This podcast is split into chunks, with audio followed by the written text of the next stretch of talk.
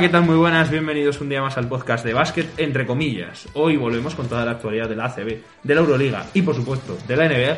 Y además, en la segunda parte del podcast tenemos un concursito de preguntas. La verdad es que, bueno, pues hacía mucho que no jugábamos a nada de esto del qué prefieres y tal. Y esta vez, pues no vamos a hacer un qué prefieres, sino más bien, pues lo, lo que os estoy diciendo, pues un concurso de preguntas y respuestas el cual pues el premio será un lápiz que tengo yo, porque no tenemos más, no tenemos más premios, lo cual es una desgracia, porque no hay presupuesto en este programa. El que no tenemos, el que no le pagamos porque no hay presupuesto es a David Sánchez Lasso. Saludos. Muy buenas, por eso tampoco pido ascensos, tampoco aspiramos a mucho más. Igual que el que tampoco parece que quiere ascender en la clasificación es el Casa de Zaragoza, que sigue sin defender, aunque ya sin Diego Campo, lo cual no deja de ser una gran noticia. Eh, la verdad es que eh, tenemos que comentar muchas cosas. El ACB por fin ha sido una jornada normal, con los típicos partidos, se han suspendido dos por COVID, pero no ha habido jornada doble, tampoco ha sido así Euroliga, así que tenemos una sesión de actualidad más breve, así que habrá más tiempo para el temido concurso de básquet entre comillas. El que participará en ese concurso, pero no creo que se lo lleve, porque por supuesto lo voy a ganar yo, es el señor Mario Cuervo. Muy buenas Mario, ¿qué tal? ¿Cómo estás? Muy buenas, pues una semana más aquí, en nuestro podcast particular, podcast semanales que ya echamos en falta, y con un jueguito al final, un juego que no hacíamos en el primer programa, el programa piloto, después de qué prefieres. Ah, y luego hubo un día que Hubo uno, hubo el, final de temporada. el último. Hubo el final de temporada. sí. Pues volvemos a este formato de autoridad y un poquito al final. Y el que no viene de juegos, porque viene siempre actualidad al límite, es Juan Pedro hermano. ¿Qué tal chicos? Sí, yo siempre vengo aquí a lo serio, ya lo sabéis, que para mí la información, el periodismo eh, y tener fuentes verídicas es lo más importante. Así que estamos a tope, como no, para seguir faltándole al respeto a muchos jugadores. que no Este me comentario no va por nadie en particular. No, porque hoy ha perdido Javi Juárez. Así que. Pero contra Madrid, hombre. Bueno, bueno, ya lo sabemos, pero me Pero ha perdido Javi por Juárez. fin ha perdido Javi Juárez, así que. Sa- saquen el cava, ha perdido el impostor. Exacto. Así que bueno, vamos a empezar sin más dilación porque hoy tenemos un programa bien cargadito. Así que vamos a empezar por la Liga Endesa, Eso que es. ha acabado justamente, bueno, acabó el, el domingo con ese eh, Valencia-Burgos, ¿no? Si no me equivoco. Así que bueno, esa derrota, la verdad, bastante humillante. Así que eh, vamos a empezar por, por la, la ACB. David, cuéntanos. Bueno, si quieres empezamos por el final, Eh. con ese Valencia-Burgos, cual Mario no querrá comentar absolutamente nada, donde Jasiel Rivero dejó varias descendencia por la ciudad del Turia. Acabó con 25 puntos, creo que fueron 32 de valoración, también 6 rebotes, una asistencia, muy buen acompañado del asesino silencioso, Víctor Benítez, el Galis de Burgos, o el Giannakis, aún no sabemos quién es, también muy bien Alex Renfro, Mikel Salvó y Tadeusz McFadden, que acabaron con más de 10 dígitos en anotación. Bueno, si no, de 10 Hay que dígitos, no, Recordar de el- 10 el puntos, de 2 triples dígitos, dígitos ¿eh? en habitación. Metieron 18 Cada uno de 30 metió en 100 triples. puntos. 18 de 30 en triples. Es récord histórico de la San Pablo Burgos en ACB. Ahí está el dato. Eso es. Mientras que el Valencia, poco que destacar, quizá buen partido de Derrick Williams, con 15 puntos también. El renacido Nikola Kalinic, que se ha afeitado la barba y parece que tiene menos 30 años. Bueno, no fue el La mejor verdad es partido que de no fue un gran partido, por lo que estoy mirando aquí, la 10 verdad. con 10 puntos, Porque tuvo Y yo que lo pude ver, no. No, no. 6 de valoración, 4 de 52, A ver, 0 que de 3 es en que un triples. jugador que se le puede 10 permitir que tenga un mal día porque está siempre dando el callo y evidentemente el físico no lo llega a todo el mundo. Pero bueno, de este partido sé que recordar algo bueno es el Avery sigue en buen nivel y Derrick Williams por fin parece que se encuentra mejor, más rápido y por fin acertado en el triple, que ha metido dos triples ayer. Pero vamos, el partido para olvidar. Otro de los nombres de la jornada fue el señor Aquile Polonara, que terminó con 17 puntos, 8 rebotes en la victoria de Basconia contra Bilbao Basket, la cómoda victoria en este derby vasco. Y la verdad es que fue el MVP del partido, el señor Aquile Polonara, que está jugando muy bien este principio de temporada. Yo iba a decir que Aquile Polonara está demostrando un nivel superlativo. No le había visto jugar así nunca en su carrera.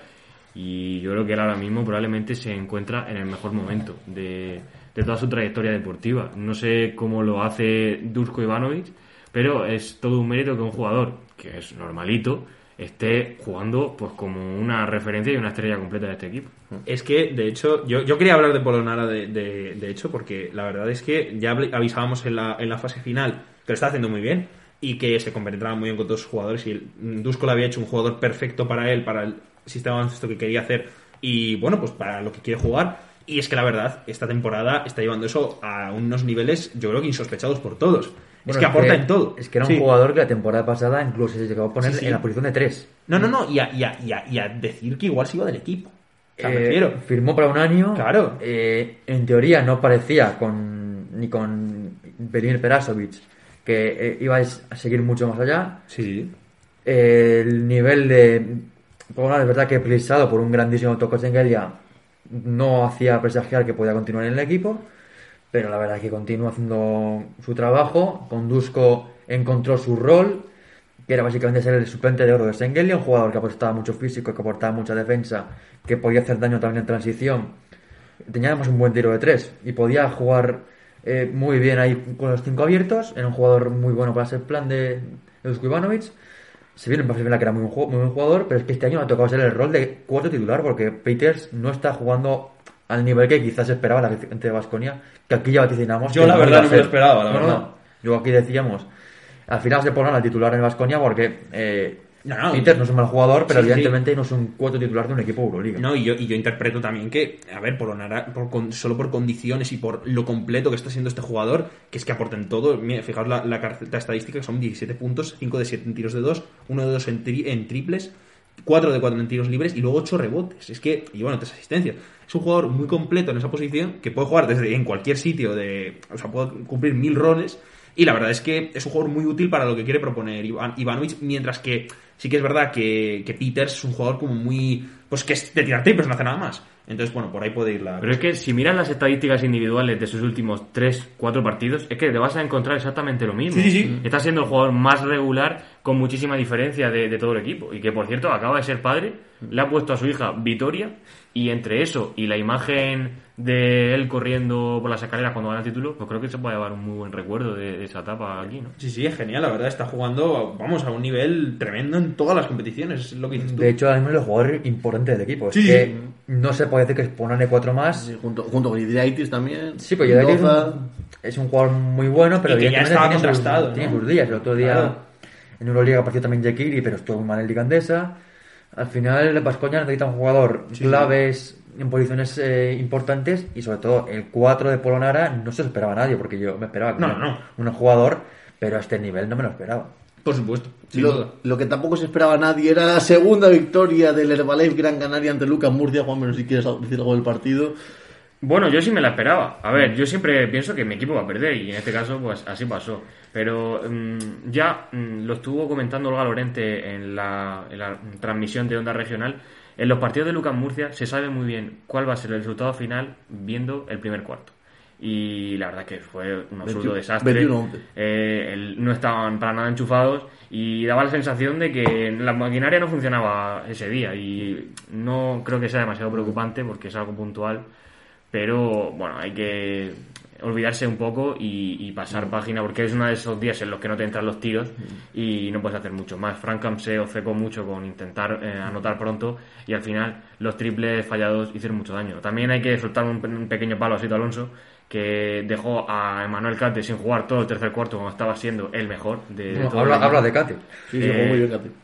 Cate está siendo eh, bueno, que un no jugador nada, muy, eh. muy importante. Es que 16 puntos. 16, 11 rebotes y 34 de valoración. Sí, Eh, 5 de 5 en tiro de 2 y 6 de 6 en tiros libres. Siempre me lo decía mucha gente, ¿no? ¿Tú crees que Gate vale para este equipo? Yo siempre lo he dicho que me parece una apuesta joven muy interesante que ya se veía en sus partidos con Rumanía que tiene mucho potencial y esta temporada ya está rompiendo un poco pues esas etiquetas que se le habían puesto, ¿no? De jugador no preparado y demás y está siendo toda una referencia en la pintura que aporta algo que el equipo no tiene con Augusto Lima, que suele ser pues el jugador el pívot titular. Sí. Y por otro lado también comentar que Tomás Bellas debutó y la verdad es que estuvo muy bien, aportándole al equipo un ritmo distinto, haciendo que los demás jugaran y fue un poco lo que le faltó a Frankham, que miró más por sí mismo que por hacer jugar a los demás.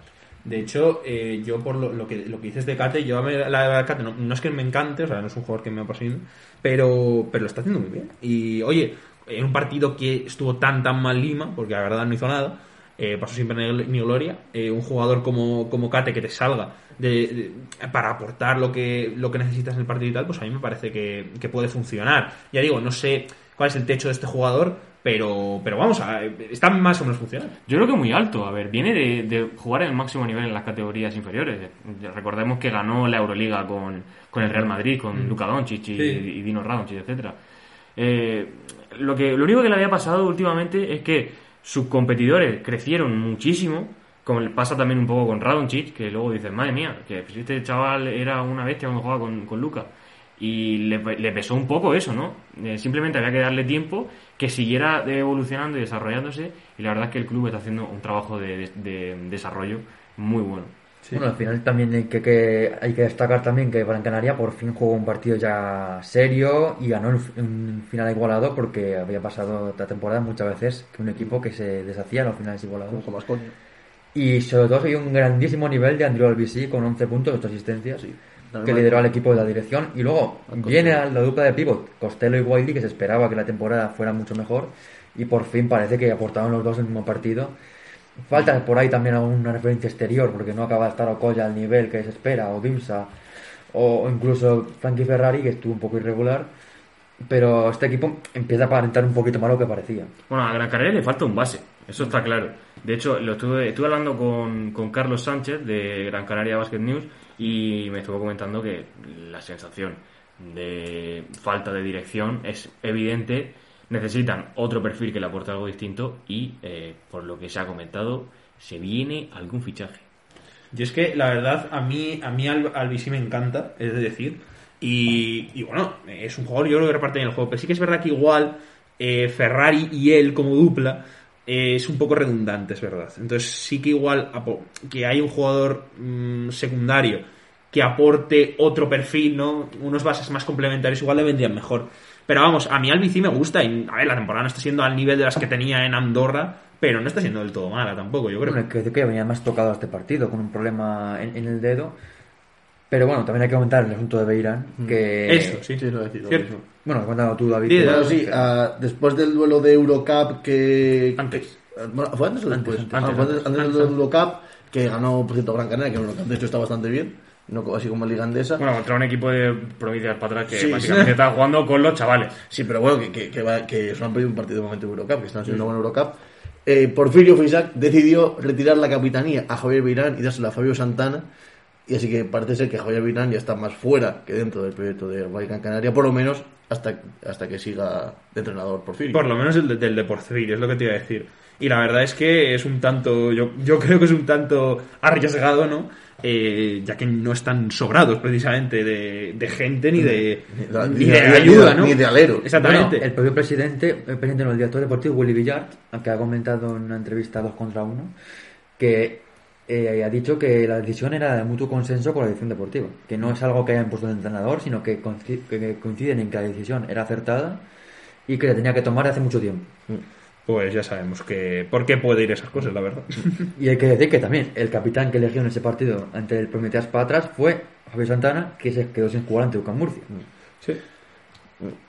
Bueno, seguimos con este repaso general al ACB con los dos siguientes duelos de equipos de Euroliga, en este caso el Real Madrid y Barça, que solventaron sus duelos ambos con equipos madrileños. El Madrid lo hizo contra el Fuenlabrada después de un tercer cuarto muy solvente. El equipo de Javi Juárez aguantó la primera parte, pero un tercer cuarto de un 28-11 pues acabó con toda la esperanza del equipo sur de Madrid. Destacar el triple sistema con 23 puntos, eh, poco más de que destacar en Fuenlabrada y en Madrid muy bien JC Carroll con 18, bien Walter Tavares con 12 puntos y 10 rebotes, Alberto Valte 13 puntos, también Franco Campazo 13 y Trey Tompkins 11 por el lado del Barça, un partido cómodo con- contra estudiantes que dejaban solventar prácticamente la primera parte, donde destacó especialmente Artem Pustovoy con 15 puntos y Roland, bueno, 18, perdón, y Ronald Smith con 15. También empezó muy bien el partido, Abrines con un, do- con un 2-2 en triples y Mirotis con un 3-3 que ya pues dejaban bastante hecho el camino para los de eh, Salas y Vicius. ¿Queréis comentar, Pablo? algo? Yo quiero comentar el partido de Donarte en hoy. Llegó el frío. Y la verdad es que es un jugador, a mí personalmente siempre me ha gustado mucho. Y me encanta que se le den oportunidades. Es que mejoró mucho que este jugador siga en el Barça. Recomiendo encarecidamente que se vean la entrevista post partido de Pustón. Exactamente. Sí. Donde saluda a toda su familia. Se nota lo cuánto ha jugado este señor. Y le da las gracias a sus compañeros por pasarle el balón. Sí. Gracias, sí. chicos. La verdad es que, no, fuera ahora más. A mí este jugador, yo no sé cómo sigue en el Barça. La verdad es que creo que le han jorobado la carrera. A mí me parecía que cuando salió de era un jugador muy muy bueno, me alegré mucho por el fichaje porque a mí personalmente me gustaba mucho. Y, y demuestra que es un buen jugador, evidentemente no está... eh, vamos, falta mucho para llegar al gran nivel que tenía en su momento, pero bueno, esos 18 puntos, 7-8 en tiros y, y luego esos, esos 5 rebotes y todo, o sea, se nota que es un jugador capaz para ser un segundo pivot. El problema es que no se le están dando oportunidades. Entonces, bueno, a ver si por lo menos eh, algún partido más le podemos ver, porque si no, espero pues eso, que tengan que sea la oportunidad, o no sé si de salir del equipo, pero de que busque algo, que no solo esté chupando banquillo, porque es un jugador muy capaz y muy eh, útil para otros equipos.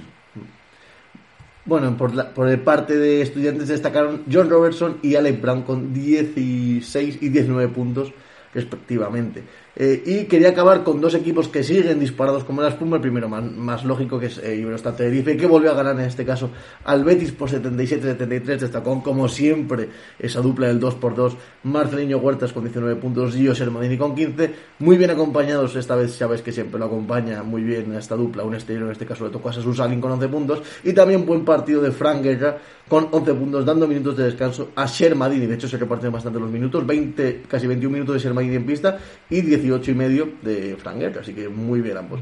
Y quería terminar para mí con el partido de la jornada, que fue Zaragoza Manresa, un partido donde primero manos ataques que las defensas. Un 102-103 en el estreno Sergio Hernández el Oveja en el banquillo de los de Zaragoza, donde a pesar de que el Zaragoza tuvo los tres máximos anotadores del partido, con Robin Bessing con 27 puntos, con DJ Silly con 22 y con Nicolás Lucino con 21, se hizo con la victoria el equipo catalán gracias a un gran Scott Itterton, que acabó con 20 puntos, que bailó como quiso a los pibos de Zaragoza, y también con un gran Jonathan Tabú, que se tiró el equipo a las espaldas el último cuarto, y la verdad es que eh, tanto en el manejo del partido con 18 puntos y sobre todo esas 6 asistencias al final, hizo muy buen 2x2 con Scott Itterton y les bastó para ganar a Casamón Zaragoza con una falta final de, de Rodrigo San Miguel sobre Hins- Hindrich, Hindrich, Hinrich. Hindrich, en el, en Vaya casi, el último, de casi, el último segundo que al final pues fue la victoria. Aún así se vio otro Casamón Zaragoza un poquito distinto, especialmente en ataque, que por mejorar la defensa, pero en ataque es verdad que estuvieron un poquito mejor. Repito que si pasa esto con Ocampo ya estarían ciertas personas protestando. A ver, Pero- es, es verdad que Estarían el, pidiendo su cabeza. es verdad que el último ataque de Manresa, la última defensa de Manresa Zaragoza, que se comen una puerta A ver, atrás. pero es- pero es que, No, a no, ver, no. llevas, llevas Y- sin defender todo el año. o sea. Y recordamos lo del tiempo Y muerto. tiempo muerto, y el tiempo muerto que si lo hubiera pedido Ocampo, el tiempo bueno, muerto es que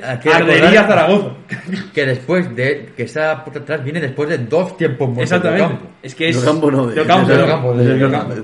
Bueno, de Sergio Oveja Hernández. Exactamente. Todo, bueno, pasamos a Euroliga, eh, donde a ver qué noticias nos trae Mario.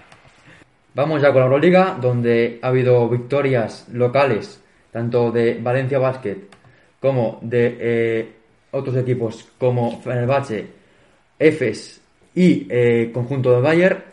Hay que destacar que en los españoles, victoria tanto de Barça como Madrid como Valencia, aunque no de Basconia, que tenía el partido, ya comentábamos a priori, más fácil frente a las Bell en casa. Victoria para el conjunto francés en un final bastante reñido, donde Basconia volvió a quedarse como ante el Barça sin la victoria. Que luego, luego le puede hacer mucha falta porque es, son, es un triunfo aquí el, de Basconia, que es la primera victoria de Asbel en toda la temporada, que puede costarle mucho la clasificación. De hecho, ya están fuera de zona de playoff. Y eh, luego en el del partido del Barça no tiene mucha historia porque era frente a un Alba de Berlín que llevaba dos semanas sin entrenar. Victoria por 36 puntos del equipo de Asique Vicius. Comentar un poco eh, el buen momento de Alex Abrines, que hemos comentado un poco antes en Liga Andesa. Metió eh, en total 17 puntos con 5 6 en triples. Muy buenos minutos del jugador eh, mallorquín. También buenos minutos de Miotis, como tampoco es noticia. Y muy buen partido de Roland Smith con 13 puntos y 8 rebotes. Luego el Albertín pues hizo lo que pudo con lo que tenía y el mejor fue Simone Fontecchio con 17 puntos.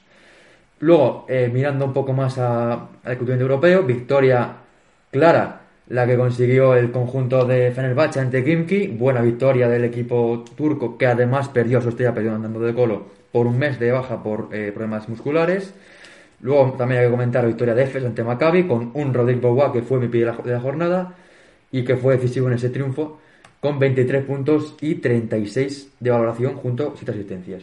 Luego, esa fue la jornada del jueves. En la jornada del viernes hubo victoria, como os comentado, primero del Real Madrid que venció a Zaquiesa a domicilio. Un partido que, eh, la verdad, si podéis tener la oportunidad de verlo, Un es una maravilla de partido. es eh, un Zalgiris que marca siempre el ritmo del partido, pero al final el Madrid aparece con un Facundo Campazo que hemos comentado aquí, no vamos a volver a comentar, que para este Madrid es la piedra angular del equipo. Sin él, el Madrid no sé a dónde puede llegar. Partidazo del argentino dirigiendo al, al conjunto blanco de maravilla. Y un Walter Tavares que no decidió en defensa, como suele ser él, sino que decidió en ataque con unos números de 22 puntos, 12 rebotes. Y sobre todo, 6 puntos consecutivos en el último cuarto que fueron muy importantes cuando estaba por delante Zalgiris. Y además me gustaría destacar que con movimientos de gran calidad debajo del aro, no solo recogiendo el balón recogiendo la basura, sino también con movimientos en Sí, el poste de, de, de pivot de mucha calidad. Sí, para imponerse a un Zalgiris donde el mejor fue Thomas World Cup con 18 puntos, 7 rebotes y 9 asistencias partidazo del base del Zalgiris. Y luego, el resto del partido que tenemos que comentar, la victoria de Valencia Basket frente a Armani Milán, un gran partido del equipo valenciano, sobre todo eh, mirando estadísticas. Un jugador que hay que destacar es Sam Van Rossum, que Obviamente. a sus 34 años parece, no sé si es su mejor momento, pero está en uno de los mejores momentos de su carrera en Valencia Basket. 21 puntos, 19 de valoración. Y esos 21 puntos, sobre todo tres de ellos importantísimos para colocarse 84-80, que no fue más al final del partido, pero que sí que puso una diferencia muy importante. Estaba a uno el conjunto italiano, metió un triplazo Van Rossum después de una gran circulación de balón de equipo de Consornau y ahí decidió un poco el triunfo de los valencianos, donde también destacó un Clement Preplis que jugó un gran partido, eh, sobre todo como revulsivo, un jugador que tiene una capacidad para anotar muchos puntos en muy poco espacio de tiempo. Y bueno, el resto un poco bien Dublevich, con 9 puntos, 7 rebotes. Bien Kalnitz, pero haciendo su labor de siempre. Y luego el par- la parte negativa de este equipo es que perdió por lesión durante la semana a Paña Marinkovic por una, lesión en el hombro que le va a tener fuera de, fuera de los, campos tres meses de, de. Luego la lesión también de Mike Toby que se realizó en el partido ante el Milán en la rodilla. Al parecer no es tan grave como se pensaba en el primer momento, así que podrá estar de vuelta dentro de poco tiempo.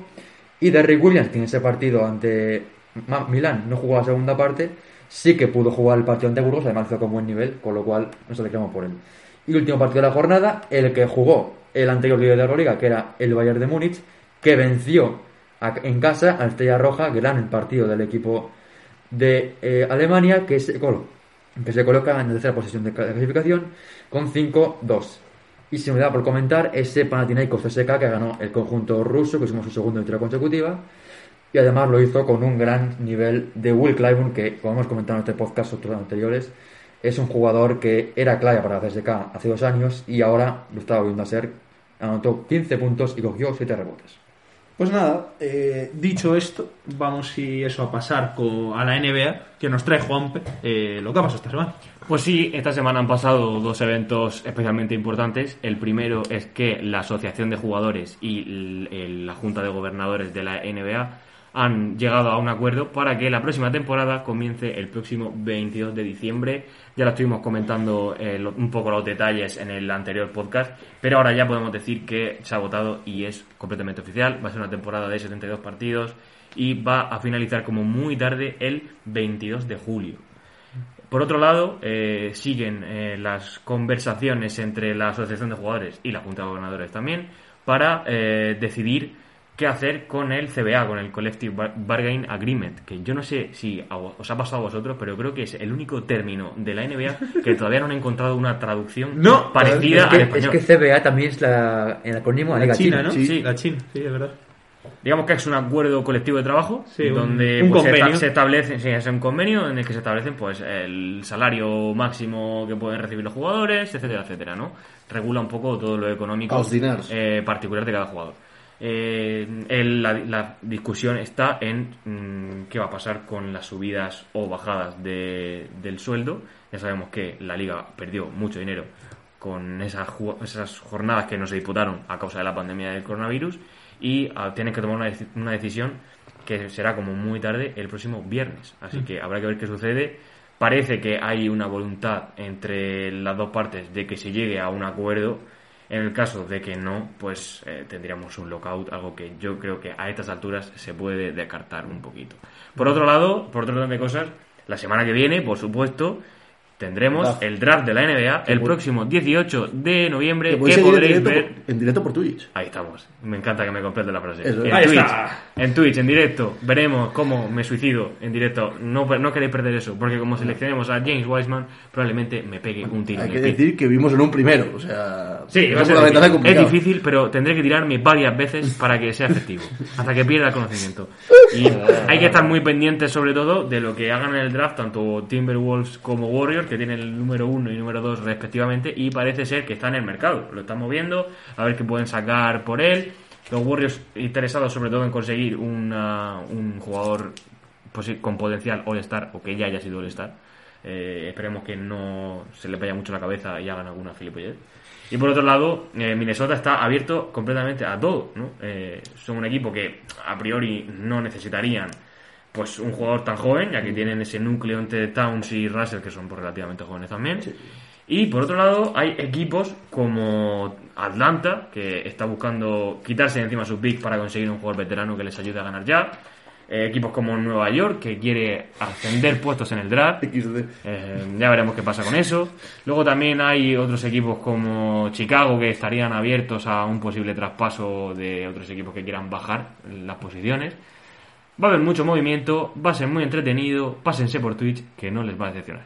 Podemos hacer el próximo podcast de especial del draft.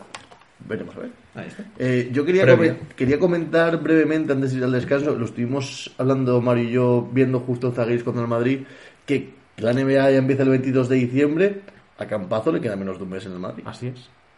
Parece que sí. Si no pasa nada, sí. Parece que la agencia libre va a empezar el 21 Ujú. de noviembre.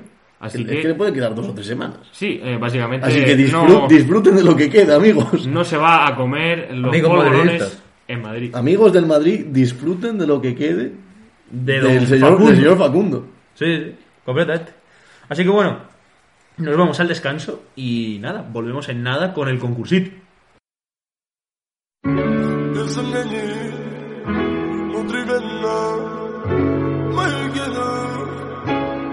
Детка, ты мой кайф, ты мой кайф, ты мой кайф. М, Детка, ты мой кайф, ты мой кайф, ты мой кайф. М, Падаю, как капли с небес. На твое нежное тело руками касаясь Мы кружим сейчас и здесь Пока с нами любви дар касаний Ты неистово буря лавина. Поднимаешь во мне эндорфины Я кайфую под ритм латино Вспоминаю все эти мотивы с тобой С тобой. С тобой. Э, Ты мой кайф. Детка, ты мой кайф. Ты мой кайф. Ты мой кайф.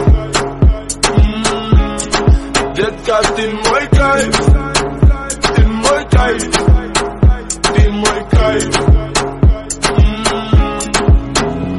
На стекле пропадают две полосы И тебя даже не знаю по имени Но забрала с тобой скорость. Это любовь быть с тобой непристойным Давай, малыш, посмотри мои очи. Ведь с тобой заболели мы очень. Все, что захочешь Просто поверь, джин этой ночью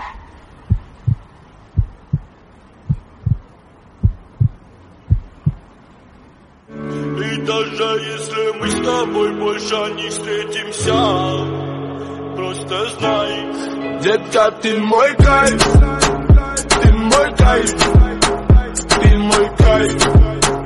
М, Детка, ты мой кайф Ты мой кайф Ты мой кайф. М, Детка, ты мой кайф Mm.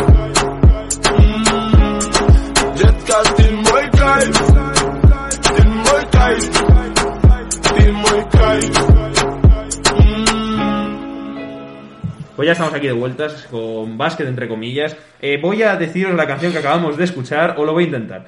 Se traduce, eh, bueno, es una canción rusa, pero no sé pronunciar en ruso, es Tibi Monk Kano. Supongo que se traduzca algo así. Que significa que vuelva la URSS. No, no sabemos lo que significa.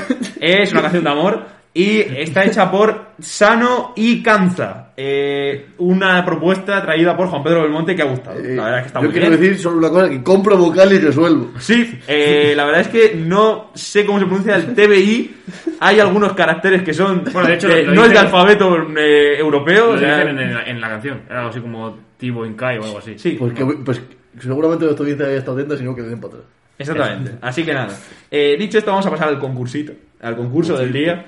Hoy tenemos eh, concurso. Eh, el premio, como bien sabéis al principio del programa, es este lápiz que tengo yo aquí a mi lado.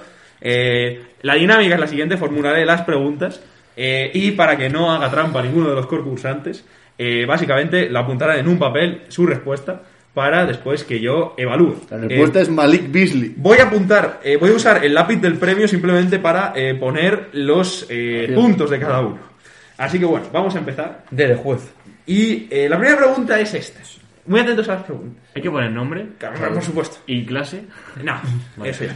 No, es broma, no te poner nombre. No. Traigo el DNI, profe. Primera pregunta es, primera pregunta es, ¿quién tiene más asistencias de media en su carrera? Escuchad bien la pregunta porque uno De quiero media. Exactamente. ¿John Stockton o Mike Johnson? Cuando queráis, cuando lo tengáis, lo, lo- lo decimos, ¿eh? Estos momentos de silencio en radio son maravillosos. Espero que David los come. Magic. Magic, Magic y Stockton. Pues tenemos dos ganadores. Mario. Ahí está. Es que he hecho la típica pregunta trampa, porque es el más asistente de la historia, pero seguro que luego Sí. no es el que va a proveer. ¿Sabéis por qué ha fallado Mario, no? Porque tocó el lápiz antes de. Ahí está. Eh, bueno, El karma, eh, por dar datos, eh, Magic Johnson tiene un promedio de 11,2 asistencias por partido en su carrera y John Stockton 10,5. Al palo. Bueno, vamos con. Madre vamos- mía, cómo ha cambiado drafteado. ¿Has visto? Es que esto es una, una maravilla. Vamos con la siguiente pregunta.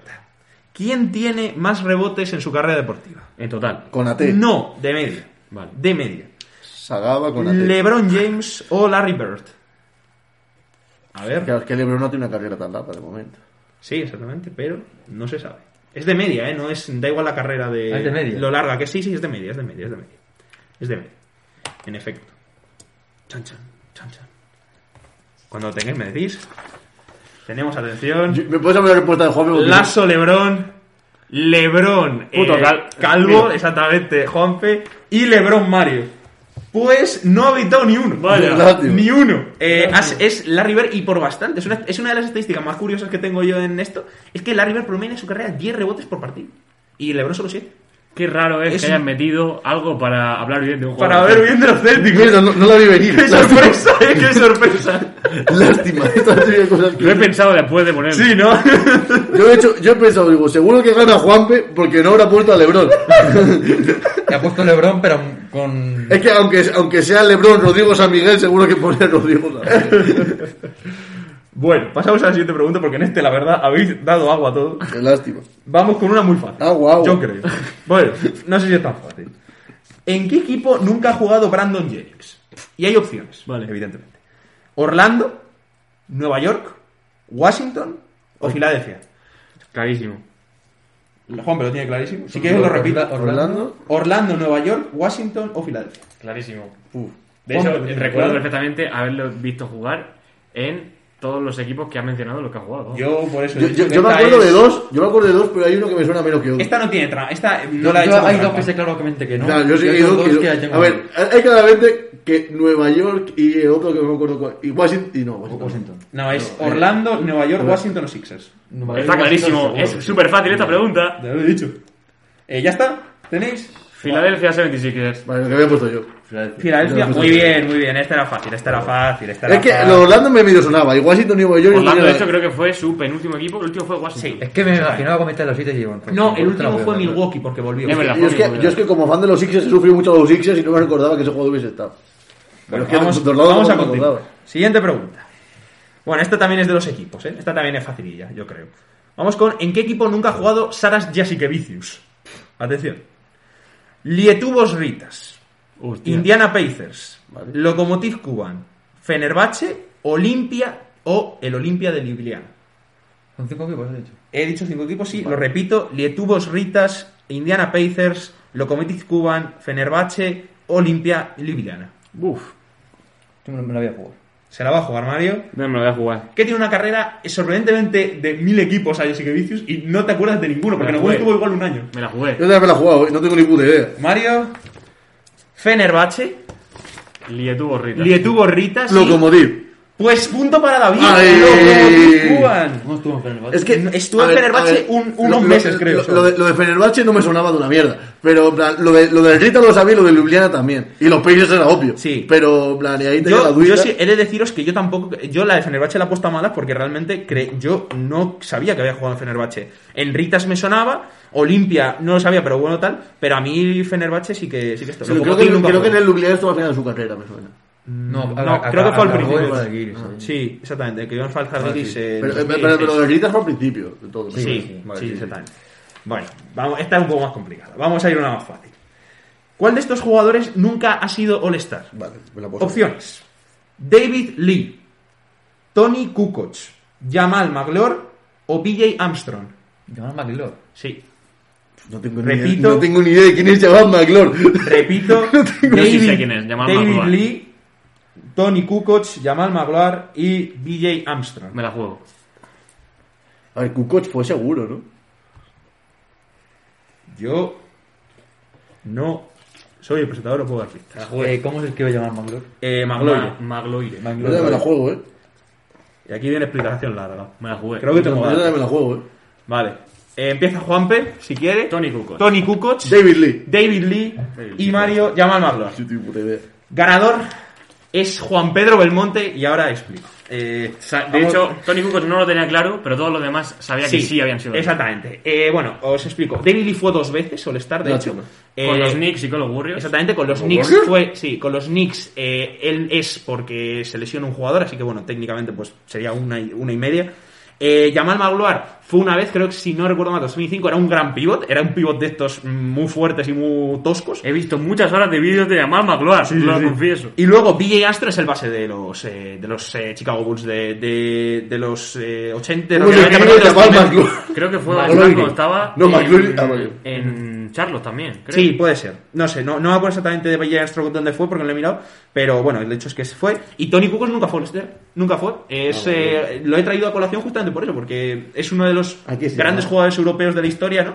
Y jamás, ha- jamás consiguió nada. Y así que, salvo esos- Bueno, ese sí. premio de mejor sexto hombre, ¿no? Y Ganó unos anillos. cuantos anillos. Ah, pero me Igual a- sí ganó algo. Pero, hombre, ya sé, me refiero a Yo nivel creo de. hubiera preferido eso que All-Star. Me refiero en al All-Star. 2004, ¿de verdad? Sí, sí. Puto Magloire. No, el Maglar era. Eh, jugó los hits y todo después. y Tuvo una carrera ahí. No era mala, la verdad. No era malo el señor. Lo que pasa es que ya al final de su Yo, carrera. visto- yo vi jugar a Jamal Magloire. Sí, sí, no, yo también, yo también, yo- Pues, de, acuerdo hecho, de hecho, no tiene ningún anillo porque se fue en 2011. Sí, yo, yo vamos, yo me, acu- me acuerdo de él y tal. Y bueno, pues no, fue un jugador mediocre, pero bueno, la verdad. 13,6 puntos año completo. Exactamente. Así que bueno, seguimos. Esta es una pregunta de Sion. ¿Hubo alguna temporada en la que Tim Duncan anotara más de 25 puntos por partido? Ojo. Joder. Ojo, Me ha quedado ojo. sin tinta el boli ahora. Se ha quedado sin tinta. Juanpe, ¿quieres tocar el premio? Lo tengo. Atención. No tengo ni idea. No tienes ni idea.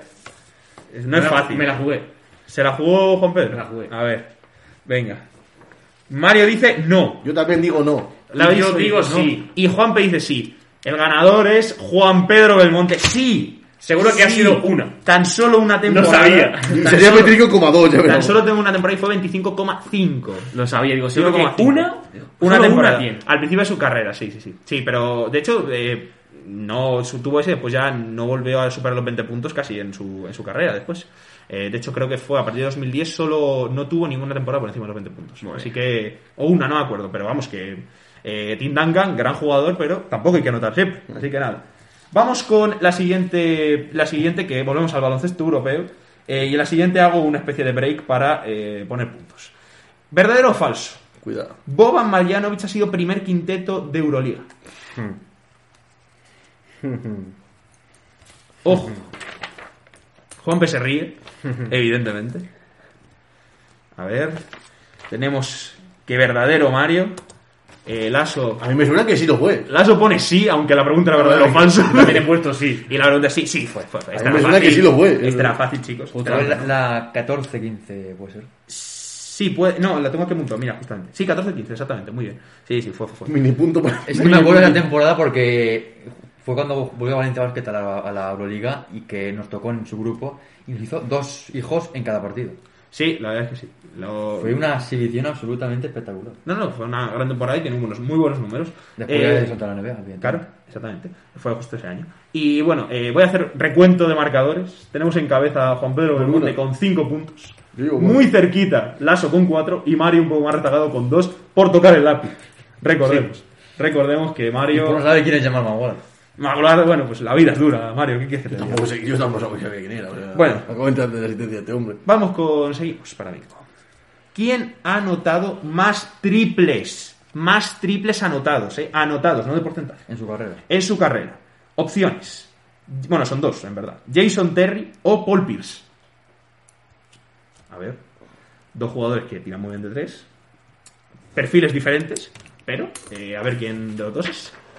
Cuando tengáis, podéis enseñar al presentador.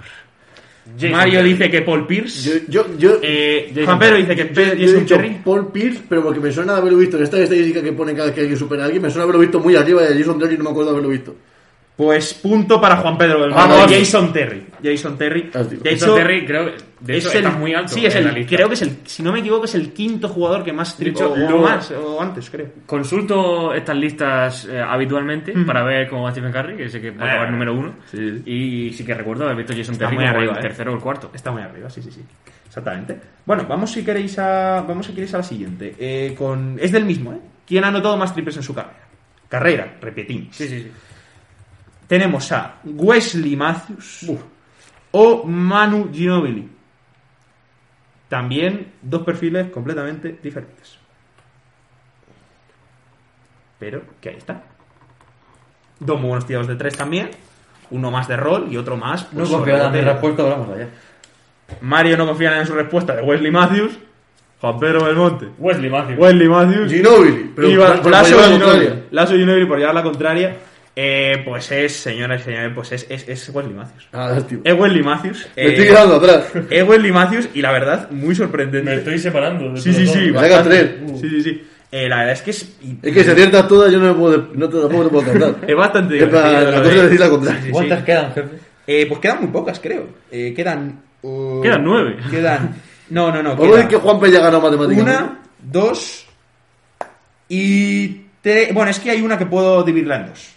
Uh, Hay una Cuidado que Juanpe en tiene que eh, fallar todas y yo acertar todas, lo cual yo creo que Juanpe ya puede ser ganador. Sí, eh, sí, es que Para hay, sorpresa de hay, nadie. hay un par de ellas que, eh, que voy a que he dividido en dos y que se pueden dividir en dos que lo voy a hacer porque eh, por si acaso era más por tiempo si lo tal o no así que eh, tened cuidadito que lo voy a que, que va bien ahora bueno esta no está dividida en dos ah sí esta también está dividida en dos vale. Tremenda lástima. Esta también está dividida en dos. Eh, vamos con. ¿Quién tuvo mejor porcentaje de triples Uf. este año? Entre eh, JJ Reddick y Kyle Korver. Atención. Pensadlo bien, ¿eh? Lo tenemos. Pensadlo bien. Yo diría incluso, pensadlo muy, pero que muy bien. Porque puede ser esta prácticamente uf, definitiva, Espérate. ¿eh? No tengo nada que perder. Vale, yo tengo muchas La dudas. verdad es que Mario es el que menos tiene que perder. Ahí estoy de acuerdo contigo. A ver, A es, ver. Que, es que Reddick empezó a jugar bien a final de temporada. Bueno, a final de temporada. A ver, la temporada es buena. El problema, a ver, yo aquí que en esta pregunta creo que la dificultad, no estoy dando pistas, ¿eh? Eh, la dificultad es que evidentemente uno Ha tirado tiene más un que volumen muy alto de tiros y el otro no tiene un volumen tan alto. Entonces la cuestión es, es evidente igual cuál es el mejor tirador de los dos, pero hay que buscar en el volumen la clave de la pregunta. Que no estoy dando ninguna pista, pero me refiero, esa es la, para mí esa es la clave de esta pregunta. Ahí lo dejo. Lo tenemos. Ahí lo dejo. Necesito respuesta definitiva. ahora sí. Yo, yo ya, ya me la he ¿Ya jugado. está? ¿Lo tenéis todos tres? Sí, Vale, sí. pues si quieres empezamos por ti, David. José Juan. José Juan. JJ Repollo. JJ. JJ Redick. Pues los tres pleno, pleno, triple. Eh, exactamente. JJ Reddick. Y por bastante, ¿no? Eh, si llegamos a la. Kyle Korver no está de los, de los más eh, de los más altos este año. Está creo que el sexto, séptimo, si no me equivoco. Así que, bueno. Siguiente. Pregunta. También dentro de la de quién tuvo mejor porcentaje de triple este año. Está, nos une a dos grandes tiradores. Uno es uno de nuestros grandes amigos, Duncan Robinson, y el otro, el otro Curry, Seth Curry. Vale, la sé, la sé, la sé, la sé, la porcentaje. sé. La sé. Tiene más- porcentaje. Duncan Robinson Curry. La sé, la sé. Esta es fácil. Bastante fácil. La verdad. De hecho, creo que uno de ellos era el máximo. Sí, uno de ellos ha sido el jugador con mejor porcentaje de esta temporada. No, ninguno de los dos. Sí, sí. Estoy casi seguro que. Ya te digo que no. Bueno, el, pues, pues- el que más ha sido este año, como no va a ser yo lo puedo decir, es George Hill. Con un 46% de ¿Quién? George Hill. De 46%. No participa. Bueno, pues ahí está el hombre. Eh, David. Seth. Don Seth. Duncan Robinson. Duncan Robinson. Seth Curry. Pues 2 de 3. Juanpe, no. Seth Claro, Curry, tío. no Hay que confiar en yo, les, Seth. yo les advertí. Hay que confiar en Seth. Hay que confiar en Seth. Bueno, voy a hacer última ronda antes de esto. Tenemos a Juanpe con 4, 5, 6, 7, 8. Lasso con 1, 2, 3, 4, 5, Siete. 6, 7 con este exactamente. Y Mario 1, 2, 3, 4, 5, 6. Pues bueno, estáis ahí. Hay posibilidad, hay posibilidad. Siguiente pregunta. Esta es muy divertida. ¿Quién ha fallado más tiros este año? Hostia. Sacaba con AT. CJ, Dime. CJ McCollum o Uf. Donovan Mitchell. Buf. Estas son complicadas. ¿eh? A la ver. Verdad. La verdad es que yo no, no, sé, no sabría cómo sacar estas, la verdad. De hecho, cuando he visto la estadística me ha parecido muy divertido y por eso la he puesto, pero no porque. La A verdad, ver, la temporada de a ser una mierda. de esta temporada, ¿eh? Estoy hablando. Pero, a ver, hay que tener en cuenta. Bueno, lo, lo voy a decir mi. No, no tengo ni idea, pero voy a hacer. Creo mi- que lo sé. Yo no. Yo no lo sé, pero voy, voy a hacer mi. Creo que por pura lógica, porque he- a una de esas personas le he visto jugar mucho, creo que es esa persona. Pues. Mira, a ver. ¿Quién empieza? Yo sí que se pido con mi lógica. He puesto Donovan Mitchell porque McCollum de la liga seguramente tira menos. ¿Vale? Donovan Mitchell Lasso, Juanpe. Donovan Mitchell. Donovan porque Lo he Mitchell. visto esta temporada solamente fallar tiros hasta que llegó la burbuja. Y y Donovan Mario Mitchell. Donovan Mitchell. Pues hago a los tres. Vaya. CJ McCollum. Agua, agua. Y de hecho, es que lo estoy, estoy buscando ahora mismo la estadística para decirla exactamente, pero es que creo que CJ McCollum además es el jugador que más tiros ha fallado. Eh, también es el que más minutos ha jugado, por cierto. Pero ahora mismo os lo pongo. Ah, no, el que más ha sido James Harden, es verdad. Sorpresa. Sorpresa. Eh, Sorpresa con, de la condomina. Y Con el, y segundo ha sido Westbrook. con 842 y eh, seguido por CJ McCollum que ha sido segundo. Bueno, siguiente, que es también quién tiros, quién ha fallado más tiros este año. Trey Young Uf. o Bradley Bill. Dos jugadores que están en equipos bastante malos, eh, que han tenido mucha responsabilidad para tirar y con un alto volumen y que evidentemente pues pueden fallar los dos mucho, mucho, muchos tiros. Son perfiles similares. A ver lo que hacéis. ¿Por quién os vais? Mm, Juan, me tira Si duro. quiere empieza Juan Pedro. Trey me Estás calvo, amigo. Yo, yo también he puesto a Trey porque creo que, creo que Bradley Beal se perdió un partido por lesión. ¿Los Trey Young los tres? Sí. Pues otra vez agua. Agua, agua. Bradley Bill. Agua. Bradley Bill. Bradley Bill ha sido. eh, están, están uno encima del otro. Y nada, por poco, pero eh, Bradley Bill está un poquito por encima. Siguiente. Vaya lástima. Siguiente. ¿Quién ha tirado- Bueno, quedan dos preguntas. ¿eh? Hostia. Eh, o sea, Juan empate técnico ya de Juan tiene, Pillo, ¿vale? ¿no? Eh, ¿Quién eh, ha, hecho más asistencias este año totalmente? Vale. O sea, en totales, no en Sí. porcentaje, ¿vale? Eh, la primera es entre Nikola Jokic y Ja Morant. Contando eh, playoff y tal. Eh, pues es según Basketball Reference. eh, creo que no cuenta playoffs, pero no te lo puedo asegurar. En teoría no cuenta playoffs, pero no estoy seguro. 100%. Me alegro que, haya- que hayas dejado de llamarle Jay. ¿Habéis visto? Sí que, alegro. sí que soy, soy, soy, todo, un, soy todo un truán. Vale. Ah, vamos a ver. He puesto ya Morán porque es la típica que vas a pillar y no es Jokic. ¿Tú crees? Bueno, bueno. No sé yo, no sé yo. Pues yo coincido con David. He Ya puesto al Morant. amigo ya.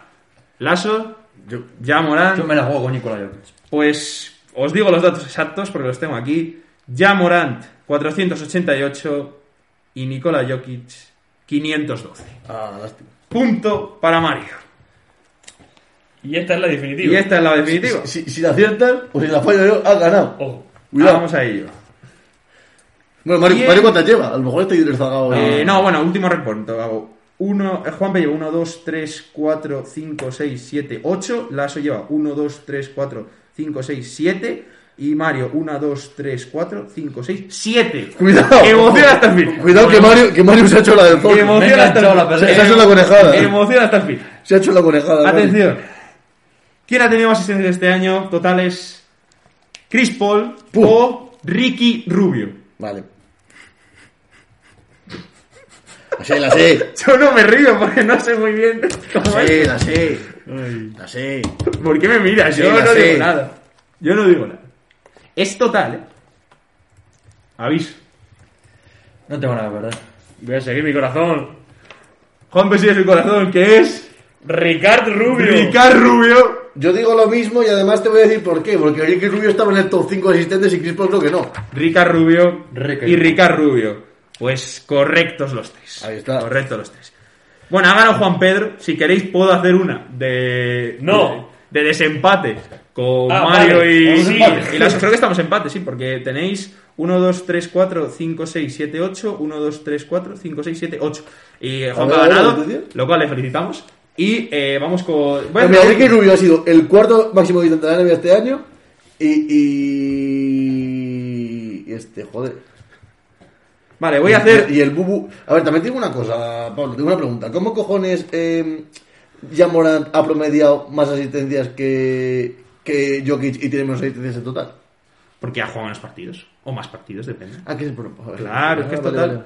Vale, eh, por eso ahí estaba la clave, porque es que Ricky Rubio es segundo en asistencias totales. Mm, Aunque sea cuarto, creo, en asistencias eh, por partido, tercero, no me acuerdo. Bueno, última pregunta para Lasso y para Mario. Voy- He ido a la estadística más random de la historia, las faltas personales.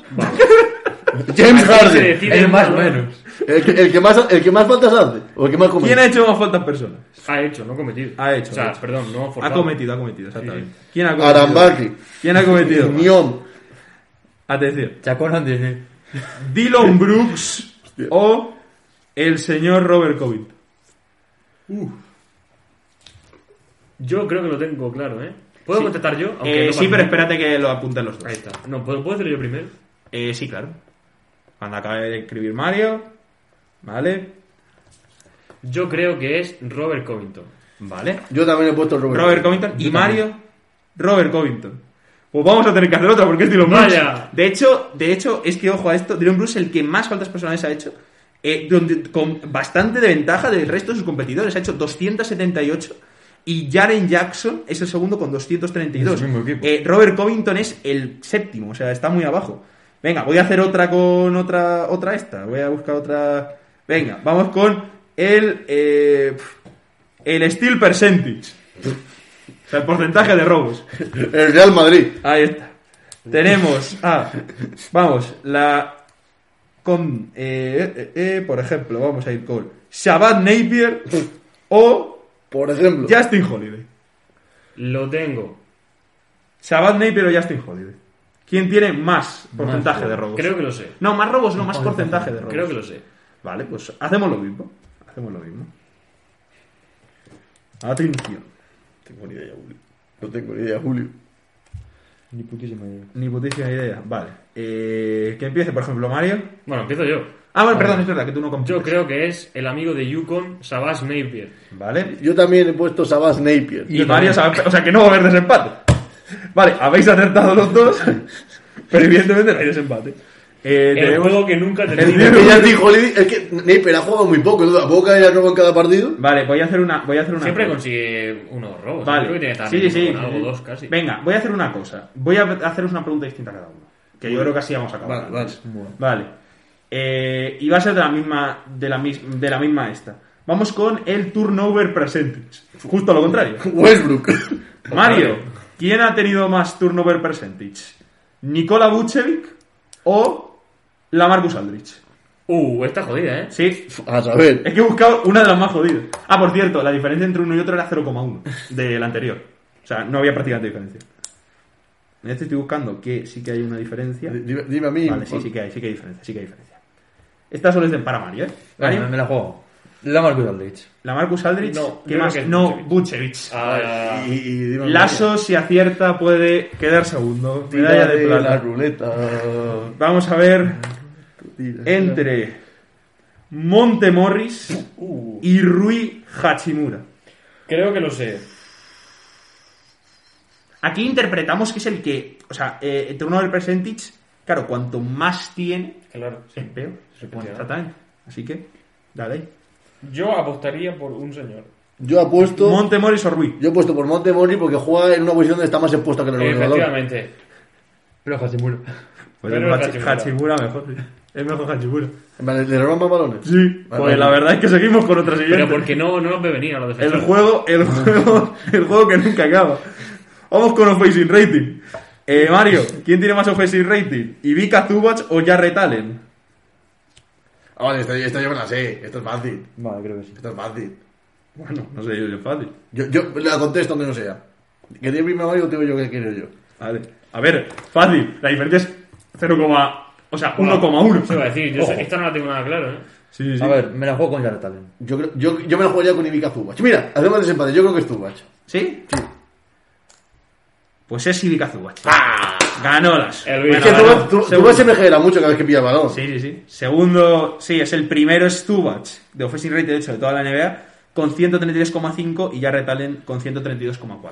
Así que, por muy poquito, por 1,1, eh, se lleva lleva, se la lleva nada, porque realmente No, pues, el, lápiz, aplauso del público. el lápiz lo tiene Juan Pedro Belmonte, el cual hago entrega ahora mismo. Ah, estamos muy orgullosos de haber recibido este premio porque, nos lo queréis o no, no tengo lápiz. Pues ya está. Hala, todo bien en este Parecemos. Unicef. Todo bien en este concurso. Así que nada, chicos.